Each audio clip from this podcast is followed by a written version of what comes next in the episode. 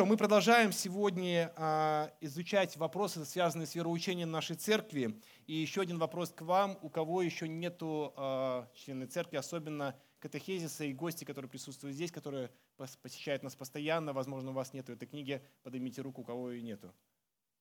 Ага, вот, э, Полина, смотри, вот там вот нету, сзади вот Рома и вот э, Алина. Передайте в Алине вот туда. Замечательно.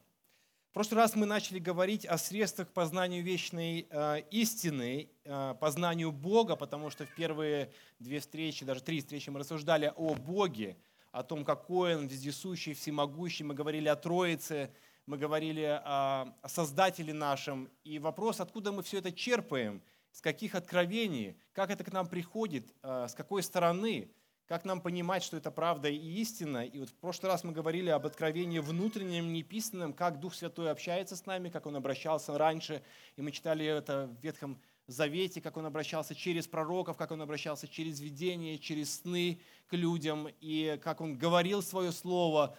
Но мы подошли к такому фактору очень важному, э, что внешнее откровение – скажем так, неписанное, и даже, кстати, внешнее откровение, которое мы видим с вами, это природа, на которую мы с вами смотрим, это тоже откровение, об этом сказано в послании к римлянам, а, оно все равно мы об этом узнаем из Священного Писания.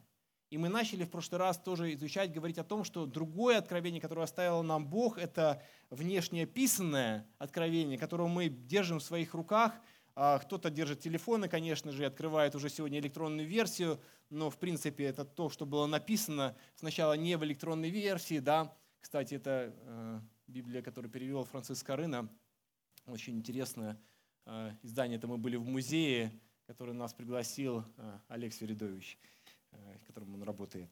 Друзья мои, это важная истина, которая записана здесь, и мы говорили, почему она важна, почему она является единственной истиной в прошлый раз.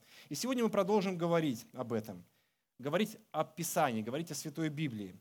Только Писание. Когда-то заявили реформаторы XVI века, э, как свой основной лозунг и основное заявление их постулата, то, во что они верят, когда вот Мартин Лютер, когда э, э, параллельно в разных странах происходила реформация, это была Франция, это была Швейцария, это была Германия, Англия. В этот момент реформаторы, которые ну, открывали новый взгляд на самое важное откровение от Бога, это Писание. Они сказали только Писание. Почему? Почему они так заявляли? Почему они так говорили? Почему это было настолько важно?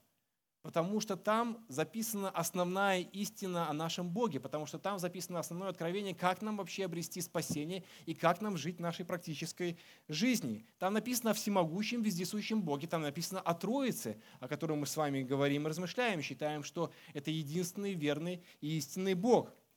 И подавляющее большинство христиан со временем приняло это откровение и истину, и принимает, и свое основание полагается именно на вот это откровение – и говорят, что да, да, это действительно истинное единственное откровение, которое мы изучаем, которое, э, которое мы открываем и согласно которого мы хотим жить.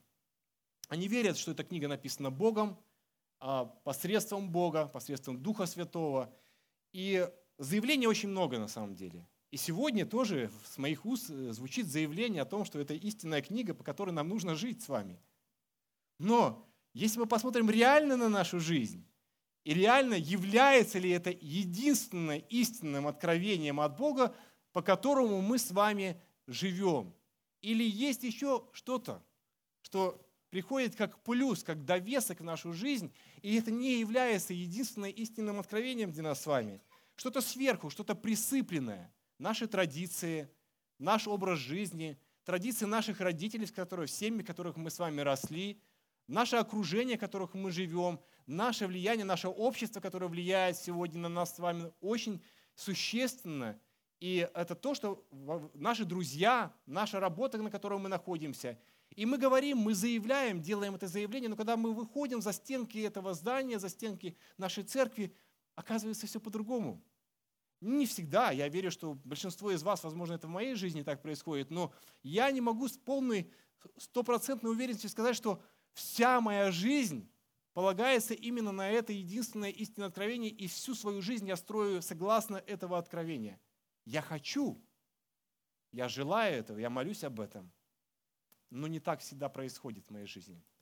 Но Бог надеется и хочет, чтобы это стало нашим единственным откровением, чтобы верующий человек, любящий Писание, мог быть понятен для неверующего человека, который не любит Писание. Почему? Почему я говорю именно так? Потому что в обществе, в котором мы сегодня находимся, сегодня может практически ну, с 90% уверенностью сказать, что «а чем вы отличаетесь от нас?» Тем, что вы читаете Писание, или ну, вы заявляете, что у вас истинное откровение – это Писание, тем, что вы называетесь христианами, тем, что вы верите в Иисуса Христа, чем вы отличаетесь от нас? Почему я так говорю? Потому что можно так и сказать, что в сегодняшнем современном 21 веке мы можем сказать, что мы практически ничем не отличаемся. Мы также ссоримся, как и ссорятся люди в этом мире – у нас появились разводы в нашем мире среди христиан. Если в 19 веке мы возьмем 18, разводов практически не было в христианских семьях, то сегодня это стало практически нормальным явлением. Ну, какая разница? Мы же такие же люди, мы же грешники. Мы любим делать заявление, что мы теперь просто грешники. Мы верим в Бога, но мы грешники. И Писание оказывается не самым основным для нас в нашей жизни. И заявление со стороны неверующих, оно актуально. Но если мы любим Писание, любим Бога, и Писание, которое говорит о том, что главная заповедь – любить Его всей крепостью, всем разумением, всей душой своей, всем своим сердцем, это значит, что мы живем по-другому или хоть пытаемся жить по-другому, планируем жить по-другому каждый день своей жизни и меняем свою жизнь. И это видят другие люди, это окружающие. Это видит наша семья, это видят наши коллеги по работе, это видят наши родственники. Не сразу, возможно, но с течением времени они это замечают. Может быть, лет пять, может быть, десять кому-то, может быть, три, но они могут сказать, что я понимаю теперь, в кого ты веришь. Я хочу верить в того же Бога, в которого веришь ты. Или я хочу узнать о том Боге, в котором веришь ты. Расскажи мне о нем. Где о нем написано?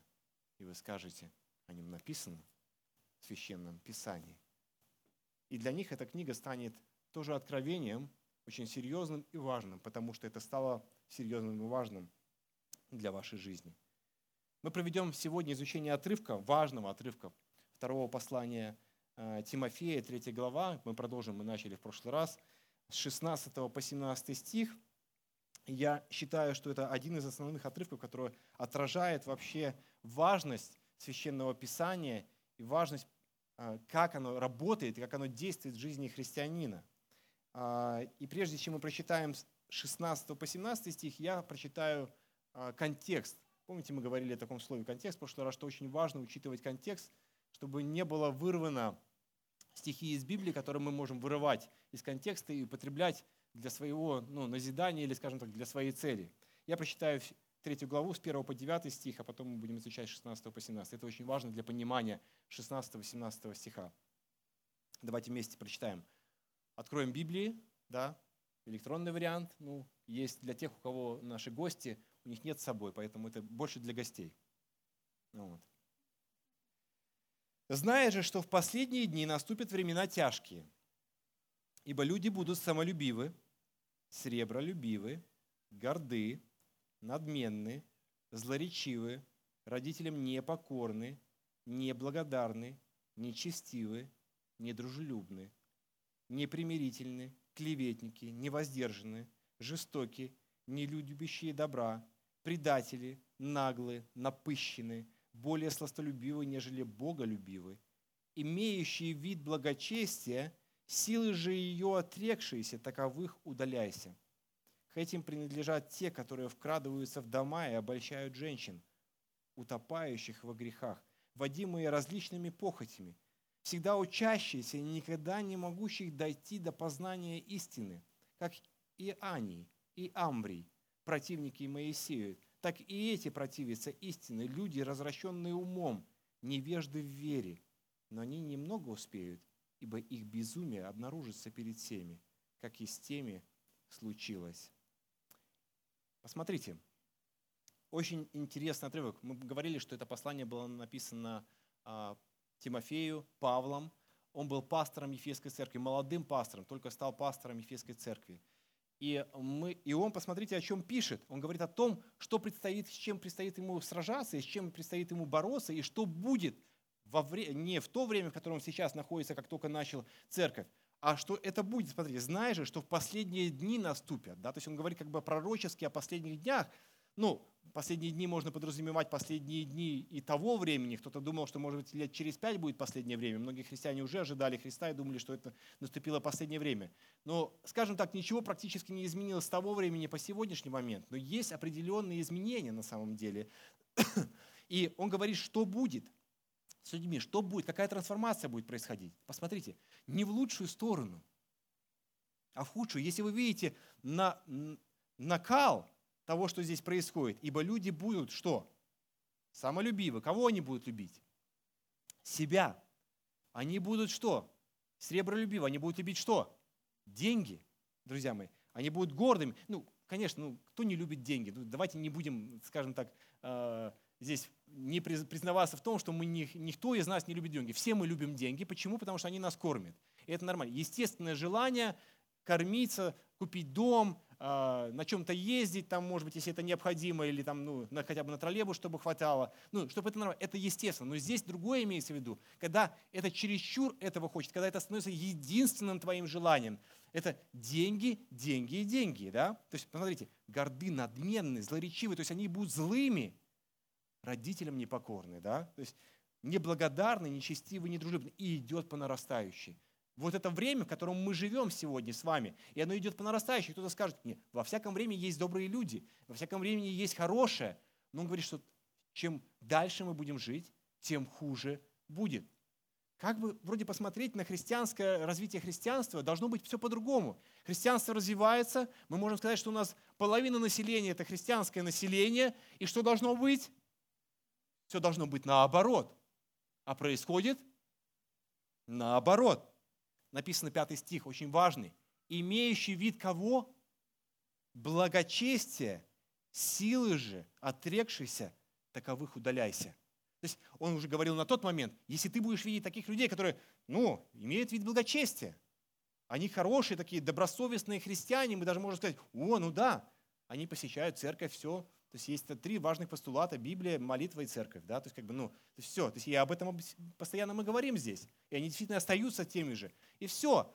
Все видят, все знают, что она у меня есть, эта Библия. Сейчас вообще не надо ее таскать с собой. Все, у меня есть в телефоне Библия. Все, она со мной. Вид благочестия. Но он говорит, что это все пустые слова.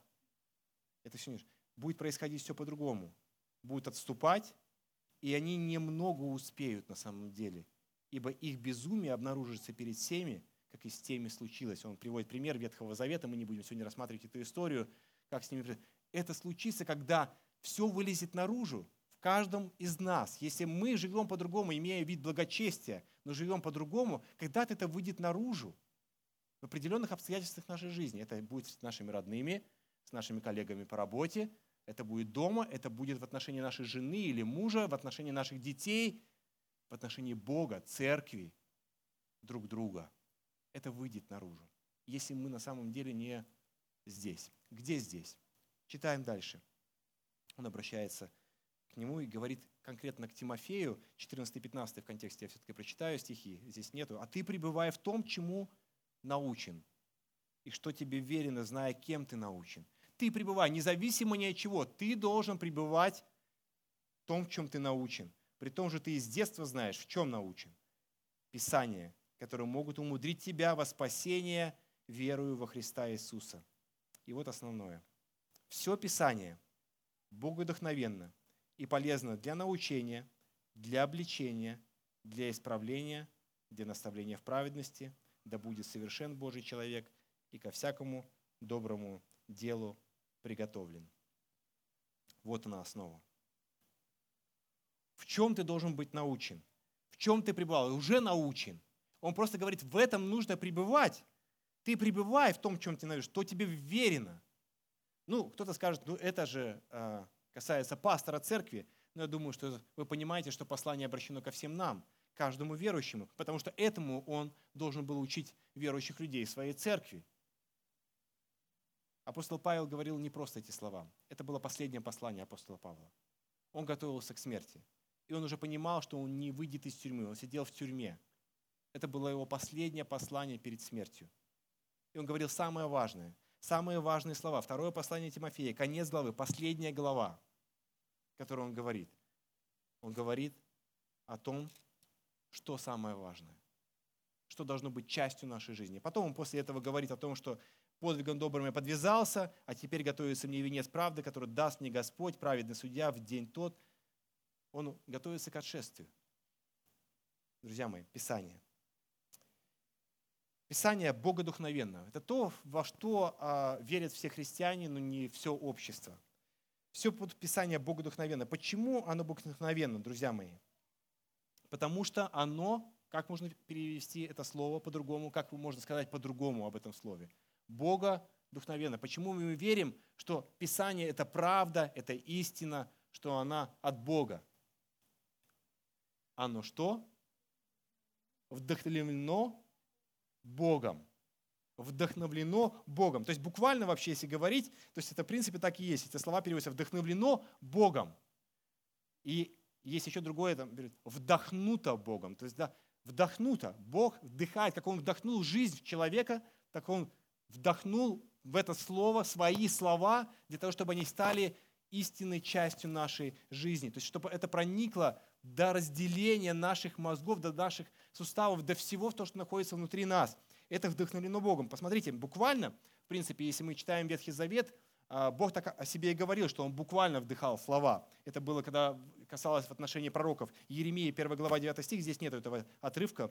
«Вот я вложил слова мои в уста твои».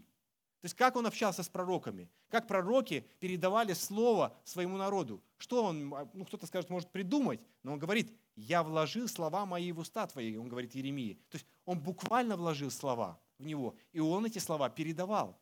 Как писалось Слово Божье? Как писалось вот это вдохновленное Слово Божье, которое мы с вами имеем перед нами?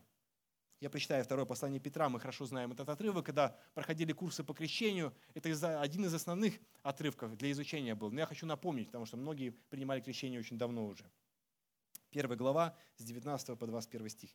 «И при том мы имеем, послушайте, вернейшее пророческое слово». Имеем вернейшее пророческое слово. То есть, ну, понимаете, вернейшее. То есть больше, вернее его нету. И вы хорошо делаете, что обращаетесь к Нему, как к светильнику, сияющему в темном месте, доколе начнет расцветать день и не взойдет утренняя звезда в сердцах ваших, зная прежде всего то, что никакого пророчества в Писании нельзя разрешить самому собой. Ибо никогда пророчество не было произносимо по воле человеческой. Послушайте внимательно, остановимся здесь. Никогда не было произносимо пророчество по воле человеческой ну, определенные люди произносили пророчество по своей воле. Было очень много предсказаний о, о конце света, и в нашем веке их очень много было, да, то есть как бы люди убивали даже сами себя, сжигали сами себя. Недавно смотрели передачу с Иреной, ужасно там, да, то есть разные секты есть в отношении этого. Все, конец света приходит, все, земля приходит к концу, нам надо умереть, уничтожить себя, чтобы ну, не попасть в этот конец света. То есть разные есть предсказания, и было очень много. Но написано – никогда пророчество не было произносимо по воле человеческой. Все, что по воле человеческой, оно не сбывается и не происходит. Или оно не согласуется с его словом, с его волей. Не было произносимо по воле человеческой, но изрекли его, послушайте, святые, Божьи человеки, люди, будучи движимы Духом Святым. То есть то, что мы с вами имеем, произносили Божьи люди, будучи движимы Духом Святым. Бог использовал их использовал их ум, их разум, их сердце, их волю, их особенности, их даже образование, так, чтобы передавать свое слово согласно тому, какой он был человек. Например, Петр. Он был простым рыбаком. И мы видим, если мы читаем Евангелие, мы видим язык немножко отличается определенной стилистикой. Мы видим апостола Павла, послание к римлянам, которое нужно изучать, ну, погружаться, углубляться, Э, некоторые вопросы нужно понимать. Когда мы читаем седьмую главу э, о грехе нашем, да, послание к римлянам, мы понимаем, что не до конца понимаем, но такой язык у него, что мы не понимаем. Как бы нам понять, что там происходит вообще, о чем он там говорит. Когда читаем Петра, все очень просто. Покайтесь, исправьте, э, измените, не изменяйте женам, там и так далее. Все очень просто, да? Если мы берем Луку, кого? Кто он был? мы в прошлый раз говорили, врачом, то мы видим и еще кем он был. Он был писателем, историком. Да? То есть как бы его последовательность, а, отображение его мысли написано в историческом хронологическом порядке. Если вы хотите хронологию, историю, логику, пожалуйста, обращайтесь к Евангелию от Луки, Деяния апостолов, друзья мои. И вам все станет ясно. Вы видите, что происходит с ним. И Бог использовал их. Но во всем этом мы видим целостность и созидание одного великого Бога, который все это соединил в одном. Нигде нету расхождений. Нигде ничего это не уходит в сторону. Все Писание Богодухновенно написано. И что? И полезно. Очень интересное слово употребляет здесь апостол Павел. Полезно – это перевод слова, который включает в себя такие идеи, как благотворно, продуктивно.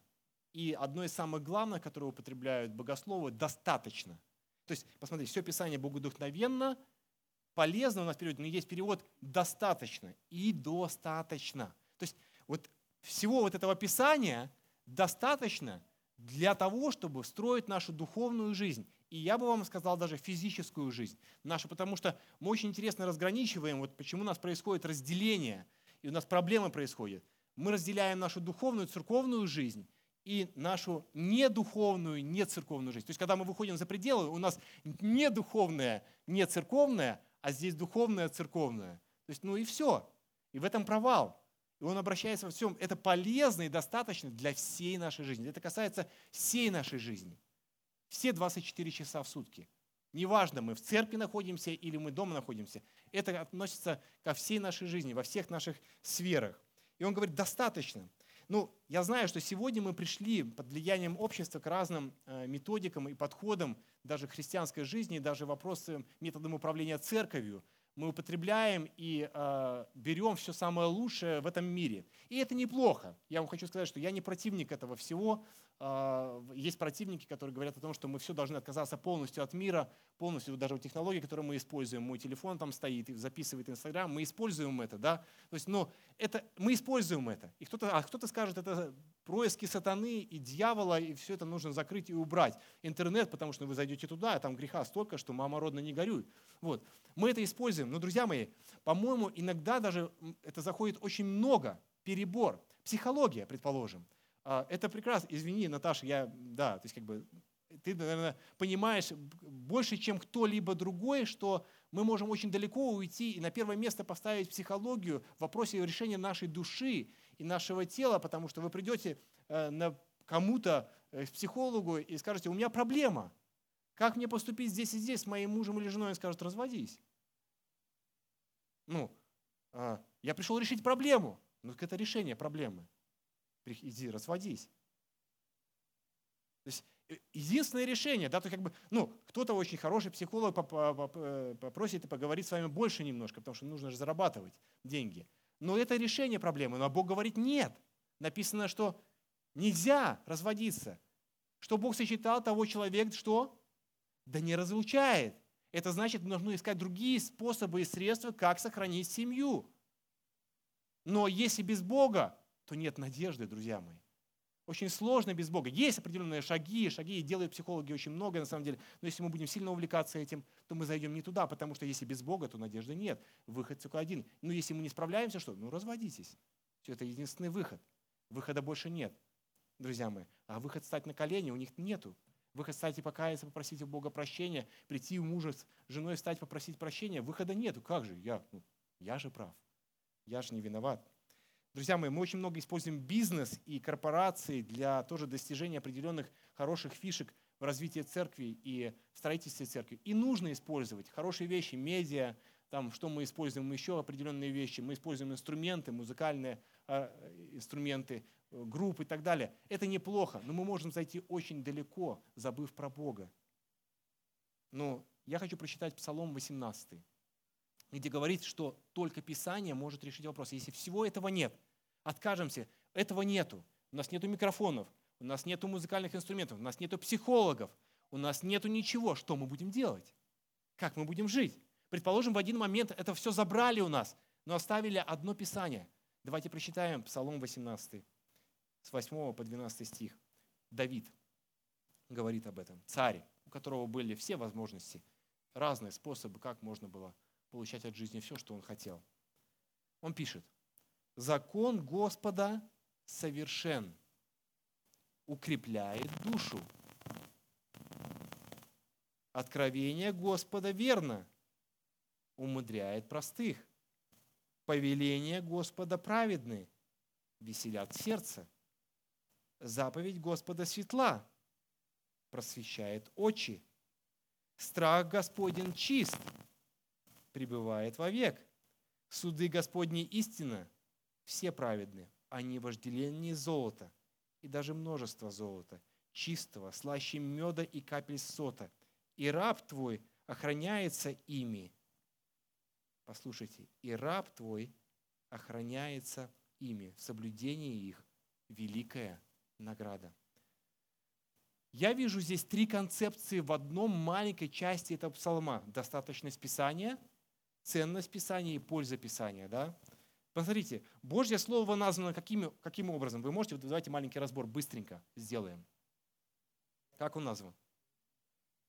Нет, как он назван, закон Божий здесь? Вот, Божий, закон, откровение, повеление и заповедь. Несколько названий мы видим здесь. Кстати, мы используем разные слова. Слово Божие, Писание, закон, откровение, повеление, заповедь. Да, мы можем использовать их разные слова. И здесь вот Давид использует многочисленное множество э, в отношении Слова Божия. Да? Но смотрите, а какое оно, это Слово Божие? Какие, что здесь сказано? Какое оно? Совершенно, верно, праведно, светла, светло, чисто, вечно и истинно. Какие сферы жизни это затрагивает? Посмотрите, послушайте.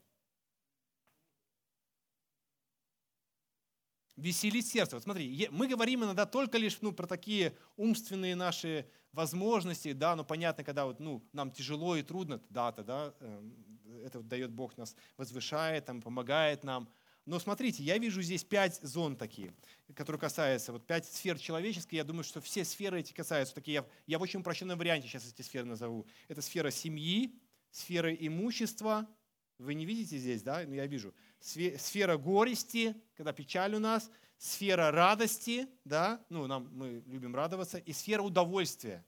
И все эти пять сфер, как минимум, здесь я вижу в одном, в одной части псалма, да? Написано, что оно совершенно верно, праведно, светло и чисто. Но смотрите, что здесь. Укрепляет душу, умудряет простых, веселит сердце. То есть, ну, Слово Божье может даже веселить сердце. Не просто, да, от этого можно получать радость, веселье. Да? То есть, просвещает очи, то есть открывает глаза. То есть, если мы в чем-то что-то не понимаем, что-то не знаем, э, Слово Божье просвещает, пребывает вовек и производит совершенную праведность в конечном итоге – Друзья мои, это говорит всего лишь маленькая часть псалма. Это Давид говорит о том, что делает с нами Слово Божье. Оно затрагивает все пять сфер нашей жизни. Она помогает в наших сферах нашей жизни. Во всем. То есть его достаточно на все сферы нашей жизни. Кто-то скажет, ну тут нету ответов на все вопросы. Я вам хочу сказать, что есть. Очень часто мы же, нет, ну конечно, нету ответов. Есть есть на ответы на все принципы нашей жизни. В вопросе курения кто-то скажет, ну ничего не сказано про курение, друзья мои. Нет, здесь сказано про курение. Очень прямым образом, знаете как? Ну, кто-то скажет, ну, вас куряли, там, там, воскурение священники совершали. Ну, раз священники совершали, значит, и нам можно, да? Ну, очень интересно, можно применение сделать. Да, классно. Кстати, вот как создается все, да, очень, очень классно. Нет, написано, что тело наше, что? Храм Божий. И кто разрушит храм Божий, тому грех, не просто грех, того покарает Бог. Друзья мои, если Минздрав э, предупреждает, то что говорить уже о Божьем предупреждении? То есть это Минздрав предупреждает. Очень простая вещь. Я просто как принцип показываю. Нету явного, но мы видим принцип. Написано, ну, конечно, э, можете немножко вина употреблять. Для чего? для желудка, да, то есть, чтобы вам было хорошо, ну и, конечно, для увеселения, для приятности, то есть, как бы, ну, пастор церкви разрешает вино пить, представляете? Вот какое это, ну, сейчас это показывают везде, поэтому вот мне все. Это неправда. Да, да, да. Да, вот. Да, вот. Но написано четко ясно, что написано «не упивайтесь». Не упивайтесь. Ну, кто-то скажет, где грань между... А грань очень простая, понятная каждому человеку. Грань простая. Ну, падаешь ты, ну все, ну упился ты, ну, ну, ну, ну, ну не соображаешь, начинаешь ерунду нести, ну, ну, ну упился ты. Ну, ну, начинаешь говорить, что брат, люблю тебя больше всех, до этого не любил никогда, но упился ты уже. То есть, да, ну, мы понимаем эту грань прекрасно.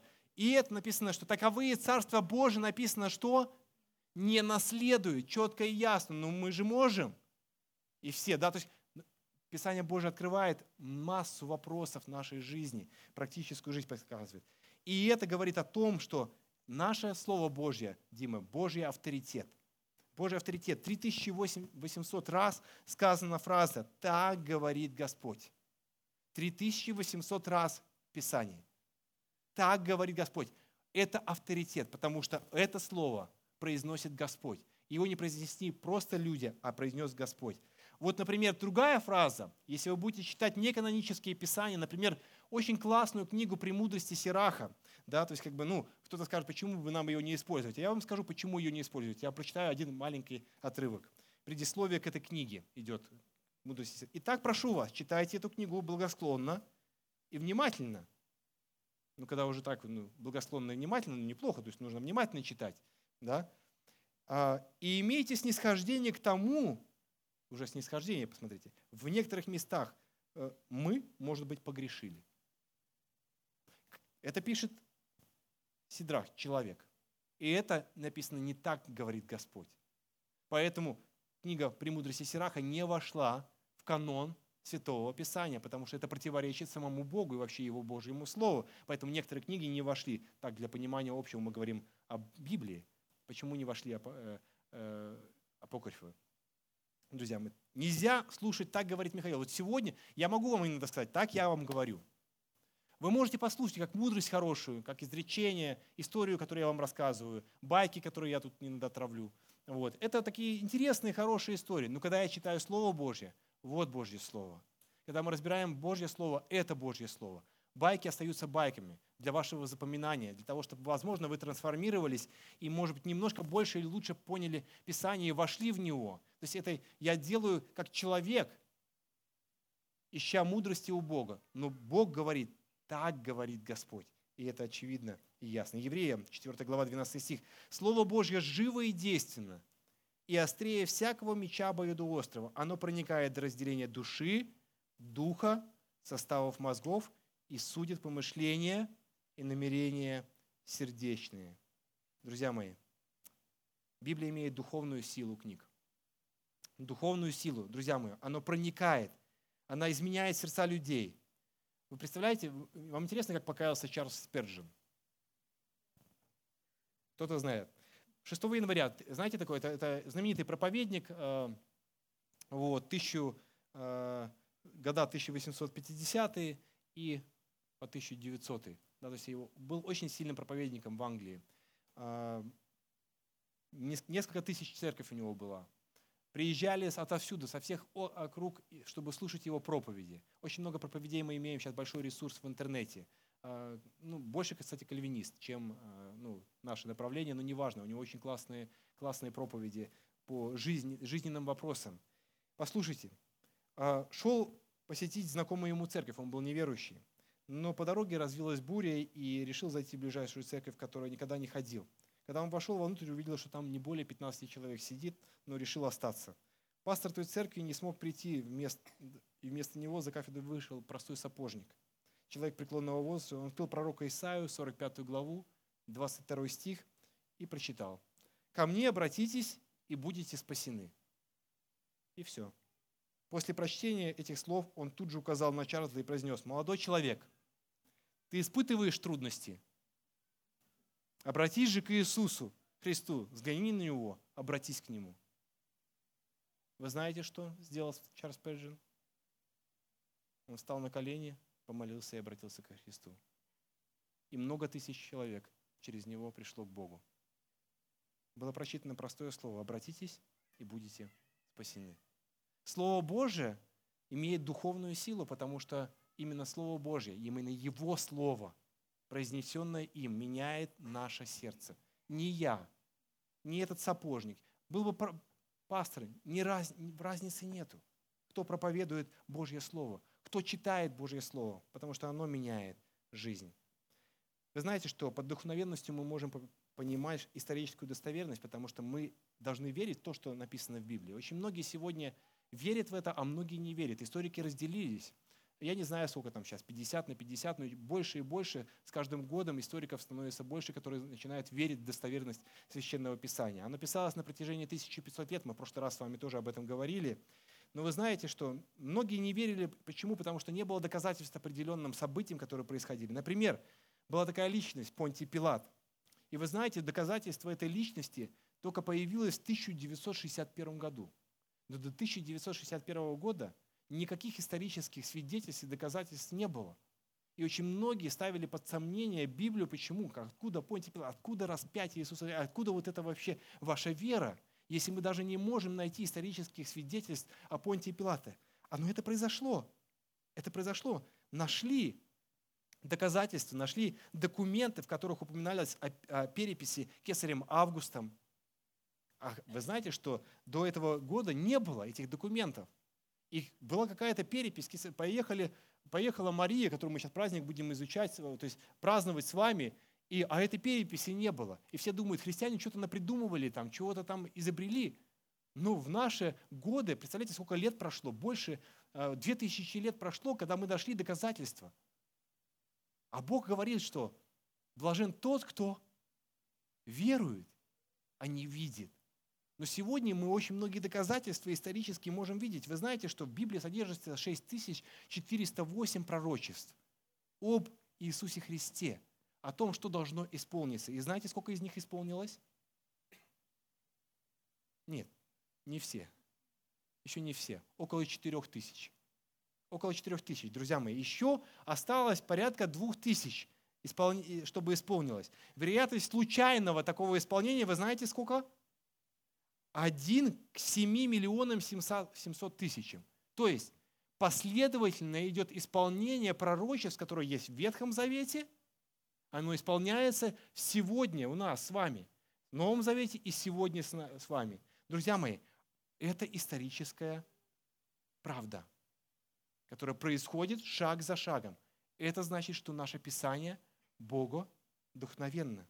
И вы знаете, что наше Писание, оно имеет догматическую достоверность очень серьезную догматическую достоверность, потому что когда мы изучаем контекст и связи Писаний, мы видим, что эта цепочка прослеживается от книги «Бытие» до книги «Откровения». Мы много сегодня этому внимания уделять не будем, но я хочу посоветовать вам, хотел взять с собой, но не взял, забыл, прошу прощения, может быть, в следующий раз покажу. А, есть такая учебная Библия Томпсона.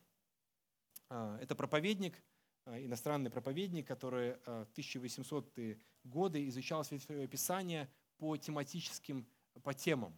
То есть он искал э, то, что мы с вами имеем, например, сноски, ссылки, например, один стих, например, Псалом 21, 17, а у нас под ним стоит Исаия 53, 7. Мы видим тематическую ссылку. Очень многие проповедники и люди, которые занимались, изучали Писание, они это делали сами, искали смысловую связь. Так вот, он занимался этим 40 лет. И вся его Библия посвящена нахождению определенных тематик. Да, то есть как бы у него их там тысячи тем. Там, о любви Божьей, о, о завете Божьем и так далее. То есть это невероятно. И, и когда я вот, ты открываешь эту Библию и видишь всю эту, как человек изучает контекст от одного стиха к другому, от одной главы к другой, от одного тысячелетия к другому тысячелетию, и оно все совпадает. Друзья мои, это догматическая достоверность нашей Библии. Она показывает силу божественной благодати, которая действует каждый день в нашей жизни. Друзья мои, наше Писание богодухновенно. Оно имеет божественный авторитет, оно имеет духовную силу книг, она имеет историческую достоверность и догматическую. Уже на этом можно остановиться. И, в принципе, ничего не говорить о Писании. Но наш 16 стих не закончился. Это всего лишь все Писание богодухновенно и что? И полезно. И давайте мы постараемся чуть-чуть быстрее пройти следующие слова. Для чего оно нам нужно? Потому что оно имеет практическую часть на самом деле. И мы должны четко понимать, что делает с нами Писание. Разберем значение слов. Научение. А, это слово к чему относится? Что значит научение? Что значит научить? Для научения. То есть Божье Слово, Писание для научения. Как мы можем это трансформировать в более понятный для нас язык? Заменить это слово. Что делает научение? Когда мы учимся, что происходит с нами? Приобретаем знания. Замечательно. И что, когда мы приобретаем знания, что становится с нами? Мы становимся более мудрыми, мы формируем что? Наше мировоззрение. Когда мы учимся чему-то, мы формируем наше мировоззрение. В школе мы учимся и формируем тоже наше мировоззрение на самом деле. То есть мы определенные предметы. Невозможно заниматься физикой, если сначала мы не освоим чего? Плюс-минус, друзья мои. Просто плюс-минус, банальный. То есть если мы хотим освоить более что-то глубокое, нам нужно освоить что-то более простое. И вот когда мы учимся Слову Божьему, написано, что мы должны учиться создавать наше мировоззрение. Когда мы учимся, мы создаем наше мировоззрение. Ну, есть такое более глубокое слово, то, что мы сейчас с вами делаем, мы изучаем наши доктрины. Мы изучаем науку о Боге. Сейчас мы учимся с вами. Вот то, что сейчас происходит, конкретно сейчас, это происходит процесс научения, друзья мои формирование нашего мировоззрения относительно Слова Божьего. Это то, что Бог делает через Святое Писание. И оно очень важно на самом деле. Много вопросов, масса вопросов, которые мы должны правильно понимать. Например, я, один из вопросов такой – это вступление в брак. А как мы можем вступать в брак? С кем мы можем вступать в брак? А как лучше вступать в брак? Да, например, верующим с неверующим или верующий с верующим. Как лучше? И мнения в мире разделились по разным вопросам, да, то есть как бы, но у нас есть одно единственное мерило – Слово Божие.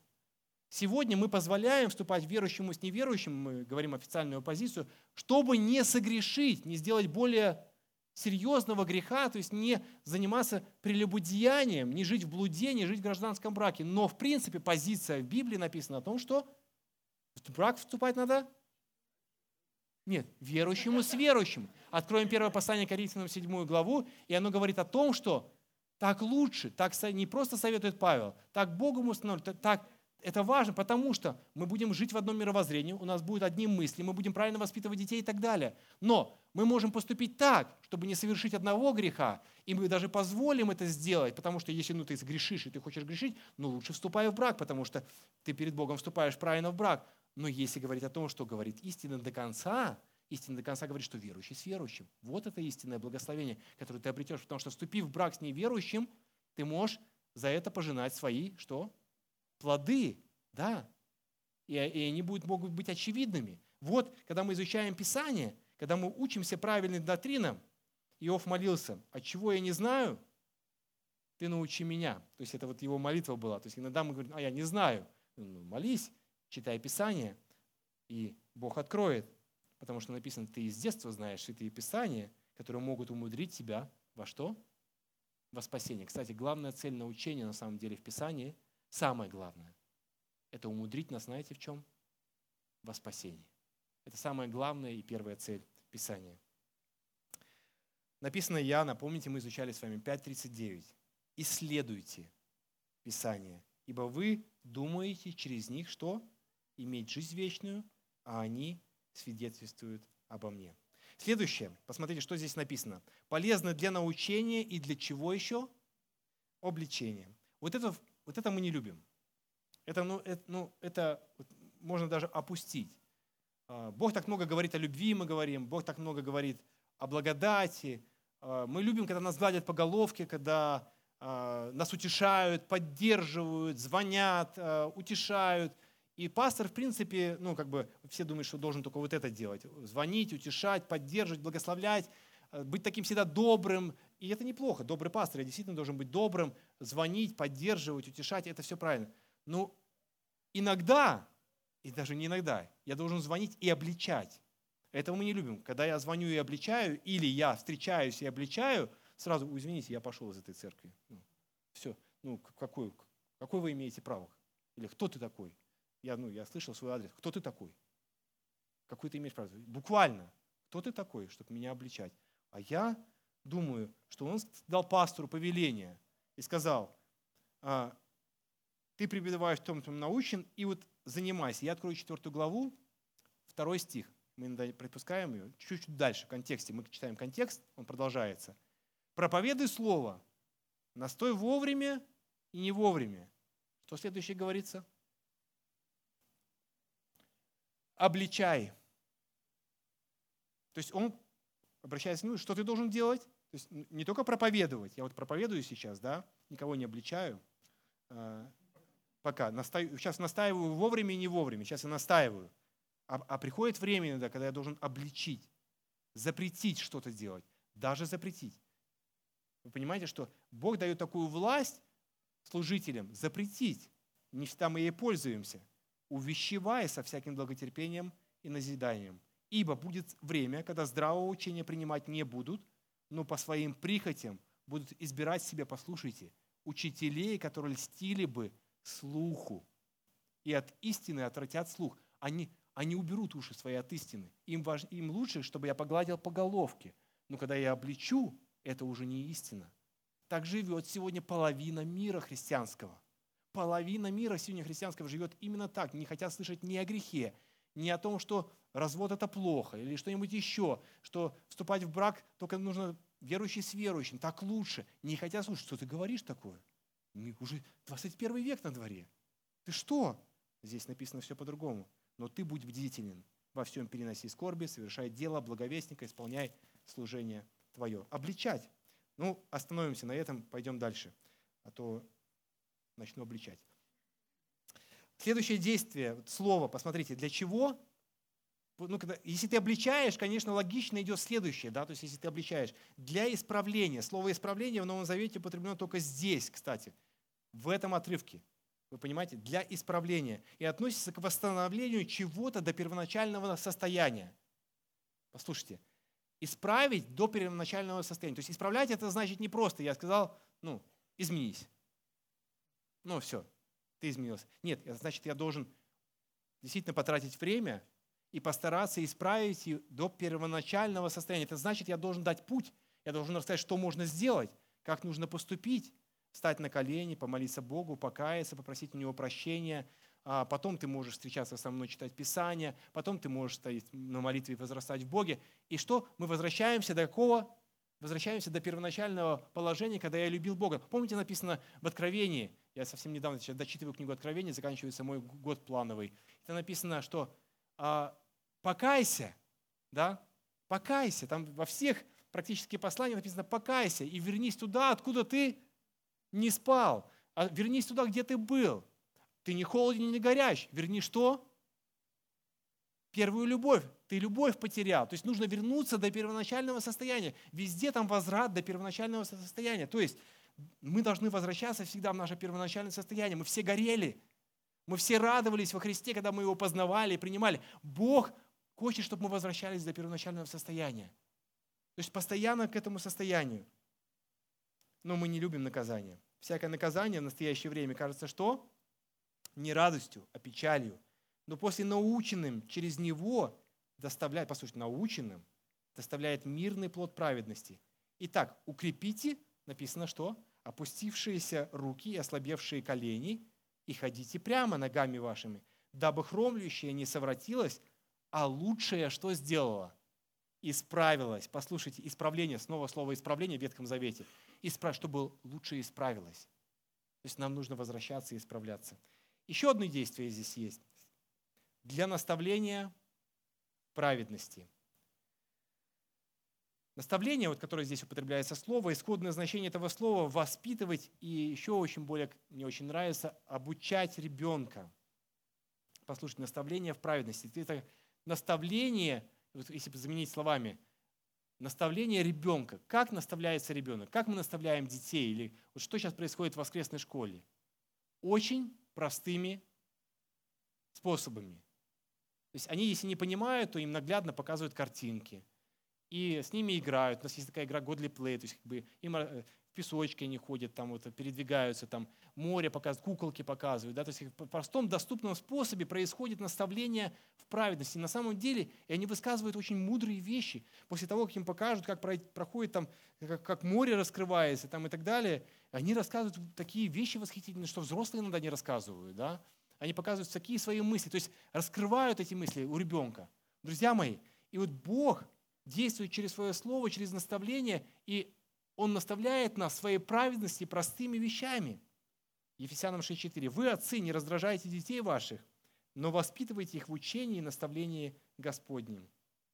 Друзья мои, Бог всего этого хочет видеть у нас, чтобы это происходило в нашей жизни через Его Слово. Писание богодухновенно, оно полезно, достаточно для нашей жизни. Писание показывает нам путь спасения.